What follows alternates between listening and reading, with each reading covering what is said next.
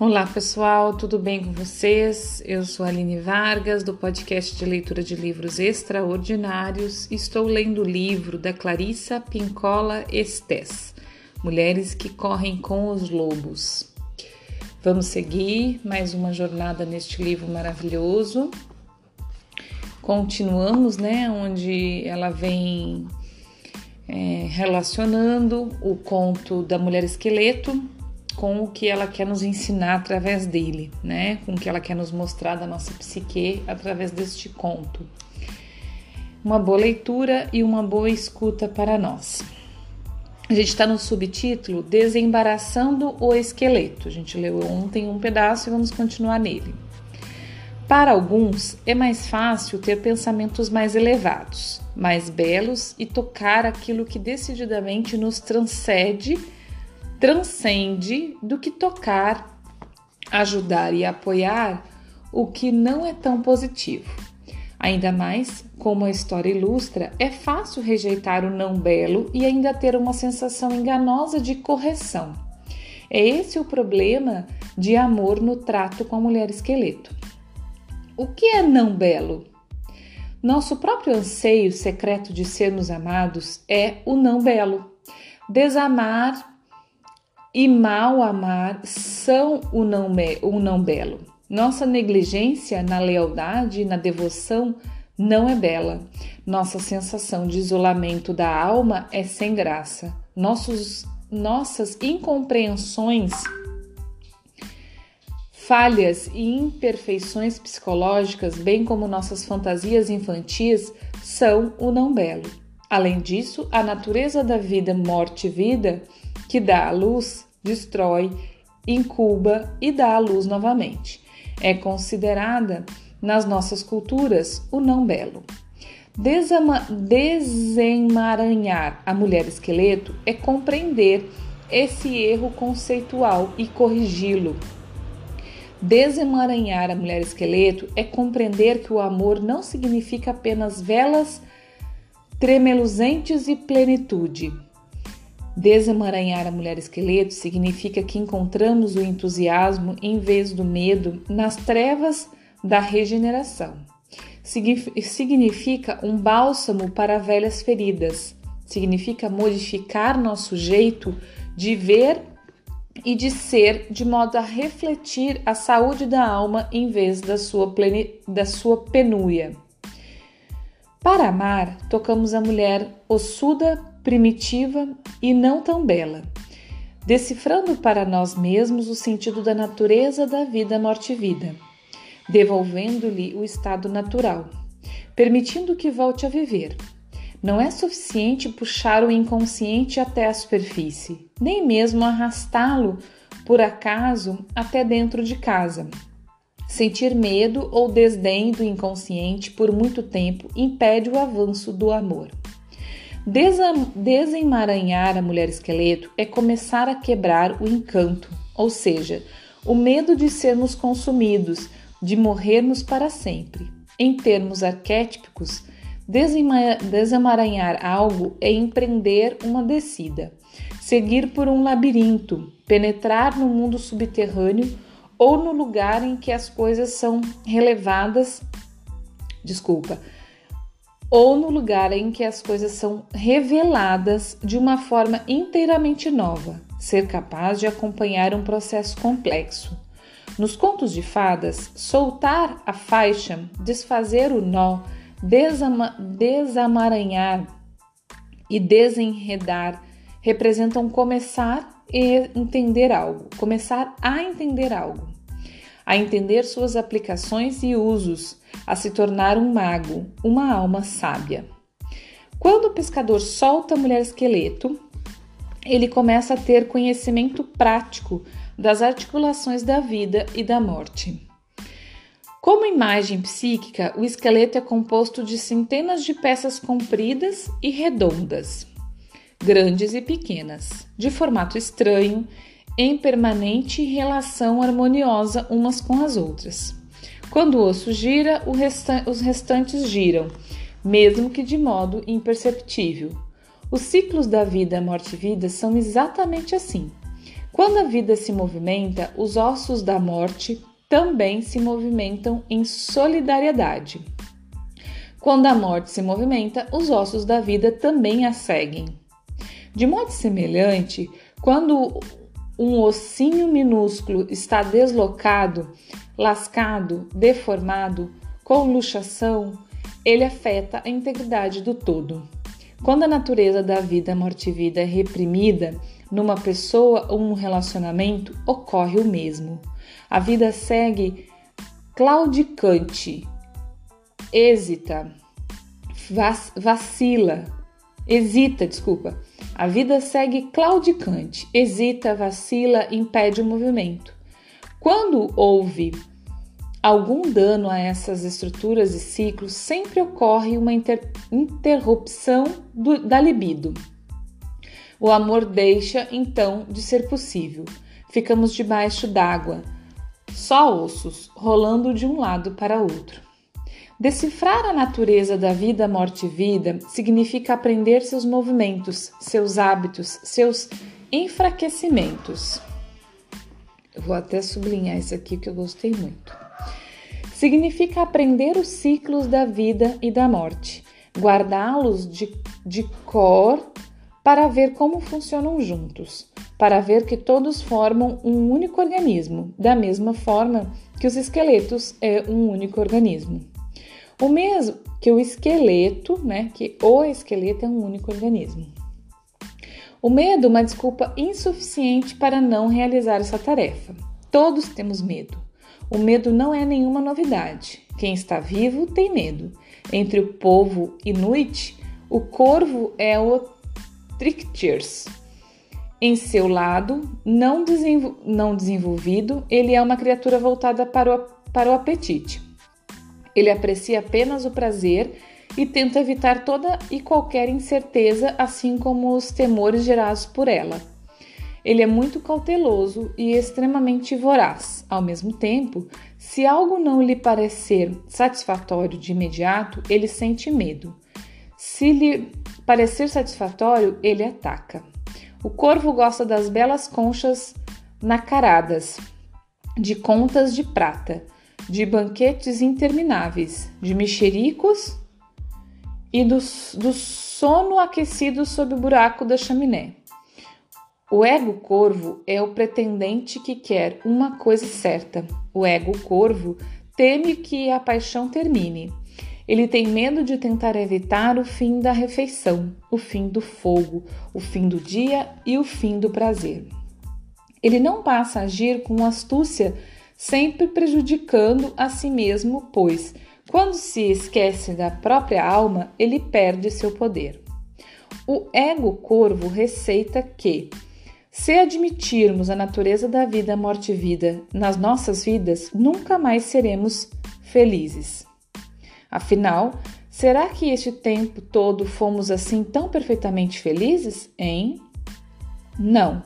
Só que o ego corvo é muito simplório como uma criança antes de ser socializada e também uma criança não muito otimista. Ele é mais como uma criança que passa o tempo todo observando para ver qual é a fatia maior, qual cama é a mais macia, qual namorado é o mais bonito.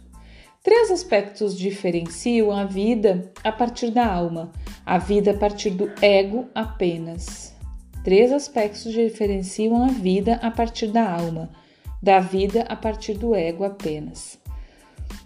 Eles são a capacidade de pressentir novos caminhos e de apreciá-los, a tenacidade necessária para atravessar uma fase difícil e a paciência para aprender o amor profundo com o tempo. Ela falou aqui, né, que três aspectos diferentes a vida diferenciam, desculpa, três aspectos diferenciam a vida a partir da alma, da vida a partir do ego apenas. Lembrando que ela fala de ego aqui diferente do que eu entendo. Ela fala de um ego desequilibrado, de um ego, do ego mais pro id, né, que só quer o que é melhor para si. Então, é, aí ela fala: eles são a capacidade de pressentir novos caminhos e de aprendê-los a tenacidade necessária para atravessar uma fase difícil e a paciência para aprender o amor profundo com o tempo. Eu entendo, gente, que esses três aspectos que ela fala da alma é quando a gente está no nosso ego, tá? É, equilibrado, quando a gente está no nosso eu, que aí a gente escuta a nossa alma e o nosso espírito, tá? Então, é, eu entendo dessa forma. O ego corvo, no entanto, tem uma queda a uma predisposição para evitar o aprendizado.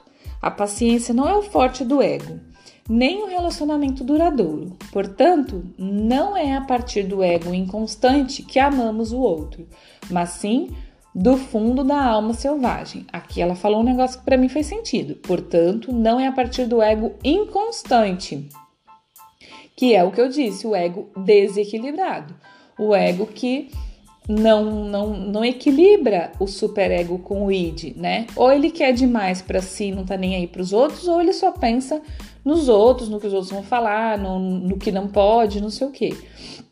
Então, isso é um ego inconstante, um ego desequilibrado, tá? Mas que a gente só consegue a fundo no que é a nossa alma quando a gente equilibra esse ego e centra em nós mesmos, é, manifestando o que a gente vem manifestar com equilíbrio com o todo, né? Então vamos lá. Uma paciência desenfreada. Como coloca. E, e só voltando aqui, mais uma coisa que que eu entendo, que eu estudo, que inclusive a minha professora fala muito sobre isso. Quando a gente faz o que a gente quer mais profundo do nosso coração, é... a gente está fazendo o que o todo quer, porque a gente tem um registro em nós mesmos da divindade, né? Nós somos deuses, está dentro de nós para quem acredita, ou nós somos o Espírito da Verdade, está dentro de nós esse Espírito da Verdade. Então, é, quando a gente acessa essa parte de nós que sabe o que a gente realmente tem que fazer, é, e aí a gente volta lá, na, ou volta lá não, ou fala da mulher selvagem mesmo, que ela fala neste livro, né? Que a mulher selvagem sabe, né, o que que realmente a gente tem que fazer, quando a gente escuta essa parte nossa, a gente está em conexão com, às vezes, não necessariamente todos vão ficar felizes. Às vezes a gente vai tomar alguma atitude que não vai deixar todas as pessoas à nossa, à nossa volta feliz. Por quê? Porque ela não está centrada nela mesma.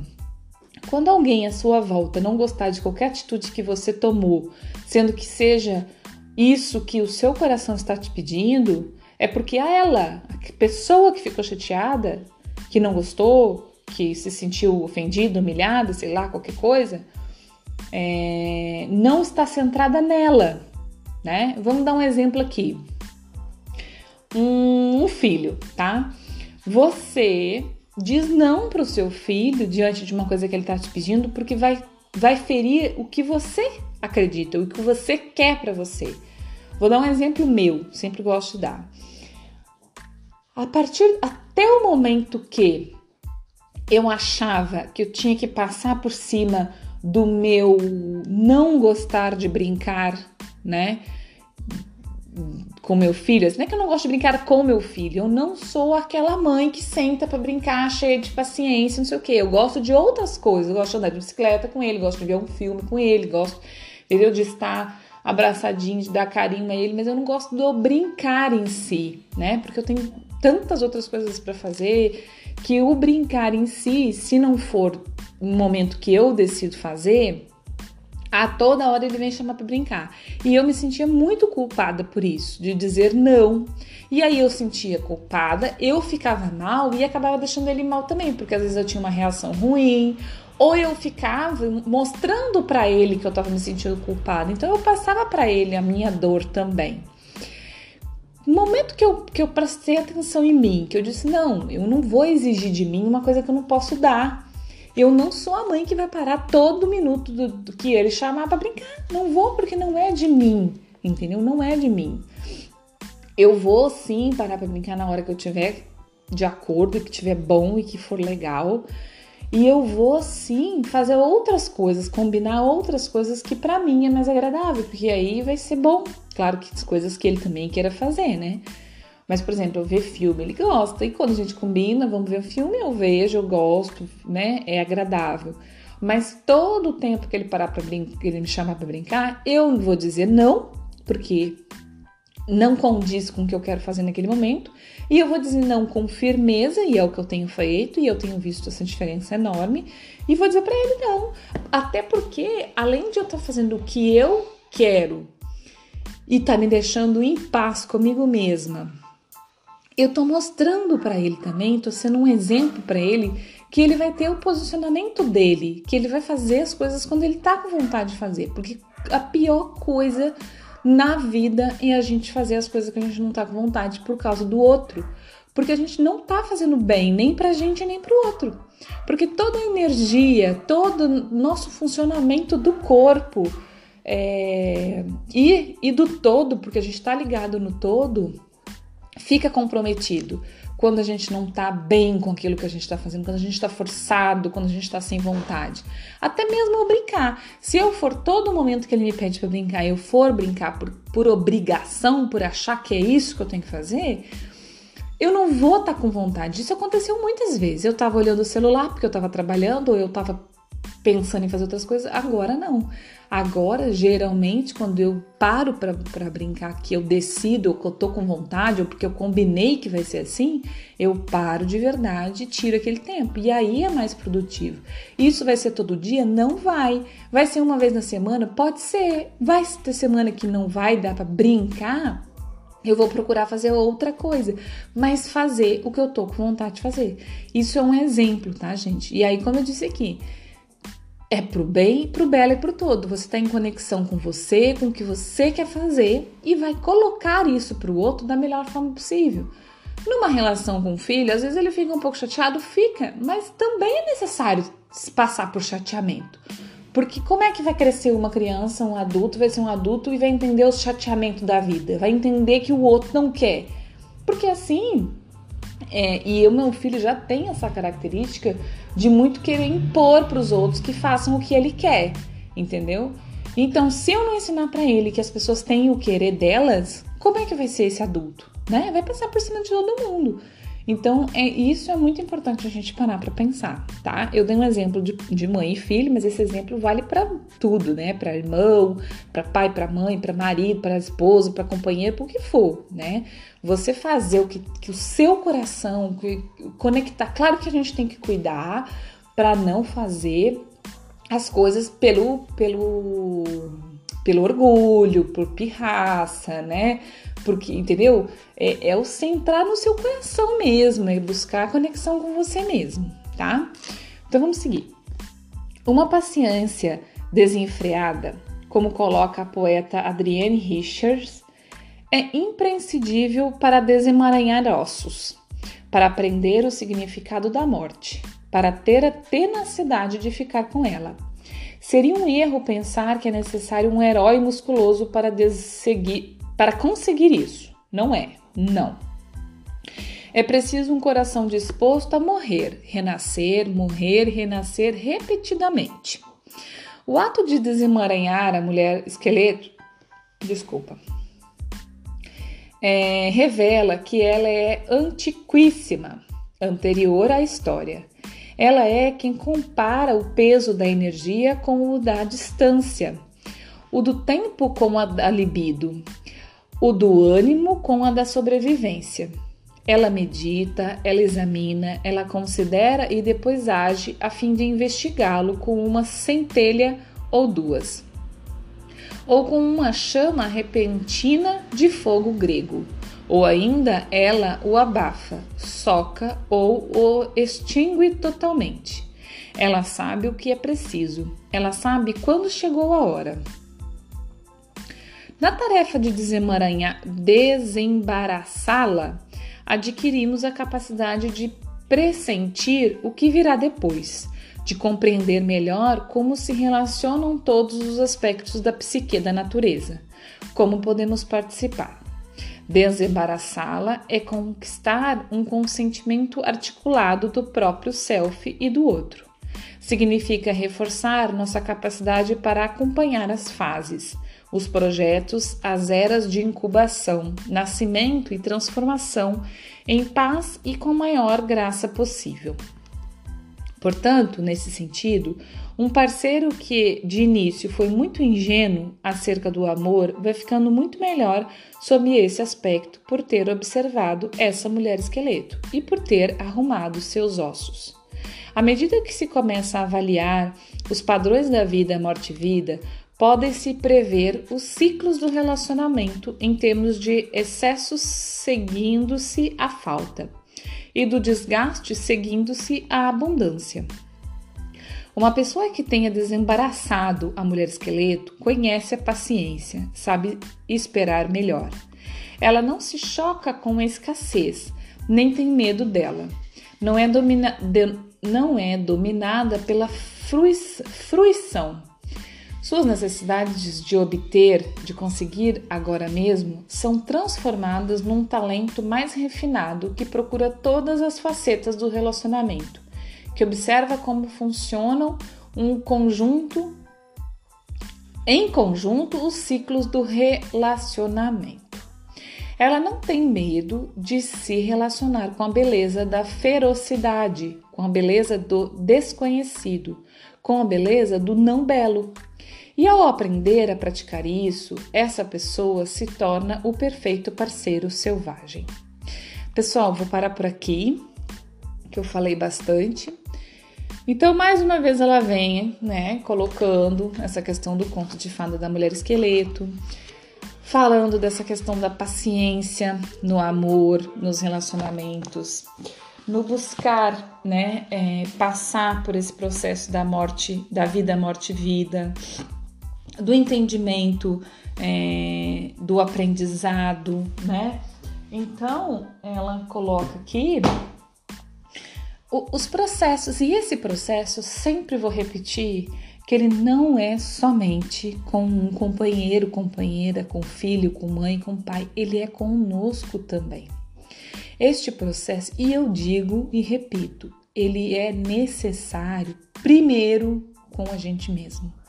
Porque se a gente quiser encontrar a paciência para lidar, para desemaranhar a mulher esqueleto do relacionamento com o outro, eu primeiro preciso desemaranhar o meu relacionamento comigo mesmo, com a minha mulher esqueleto interior, com o meu inconsciente. Ela lá no início da leitura de hoje falou do inconsciente, do mergulho no inconsciente, que a mulher esqueleto está lá dentro da gente, com os nossos próprios processos, né? Com as, com as coisas que nós precisamos olhar, que não é tão bela assim a primeiro, a primeiro olho de nós mesmos. Só assim a gente consegue é, desemaranhar a mulher esqueleto do relacionamento com os outros. Porque se eu não reconheço a minha escuridão, a minha mulher esqueleto, no meu inconsciente, as minhas dores, as minhas dificuldades, como eu for fazer isso com outra pessoa, com o relacionamento com outra pessoa? Não vou, não vou conseguir, né? A gente só consegue é, fazer isso quando eu olho para mim, quando eu aceito que eu tenho os meus erros, as minhas dificuldades, quando eu tenho a minha mulher esqueleto lá para desemaranhar, que eu acolho, que eu aceito, que eu entro na caverna, né, que é o meu inconsciente, trago para luz do fogo a mulher esqueleto e começo a desemaranhar o meu inconsciente, aí sim eu tenho capacidade para fazer isso em um relacionamento com o outro. Só é possível, só foi possível dar esse exemplo para você sobre o meu relacionamento com meu filho quando eu comecei isso, não é assim do dia para noite, também não, eu, eu nem acredito que tenha um fim assim, sabe? Vai existir estágios que a gente vai estar tá mais consciente de nós mesmos, né? Mas ele é um processo longo, é um processo de todo dia, sempre tem uma coisinha para você repensar. Mas só depois que eu comecei a desemaranhar a minha mulher esqueleto no meu inconsciente, comecei a entender as minhas dores, comecei a entender os meus porquês, que eu consegui olhar para os outros relacionamentos, né, com meu filho, com meu marido, com, com, minha, com mãe, é, com meu pai que até já morreu, mas comecei a fazer relacionamentos, a, a, a, a reconstruir, deixar morrer e deixar viver o que é importante, assim, sabe? até mesmo falando que nem do meu pai. Deixei morrer o que tinha que morrer dele, mas renasci, revivi o que tinha que reviver dele, entendeu?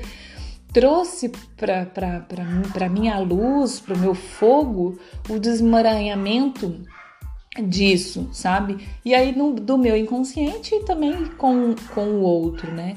Então isso é muito importante, gente. Mas por hoje era isso. Espero que tenha feito sentido, que você tenha entendido. Um grande abraço.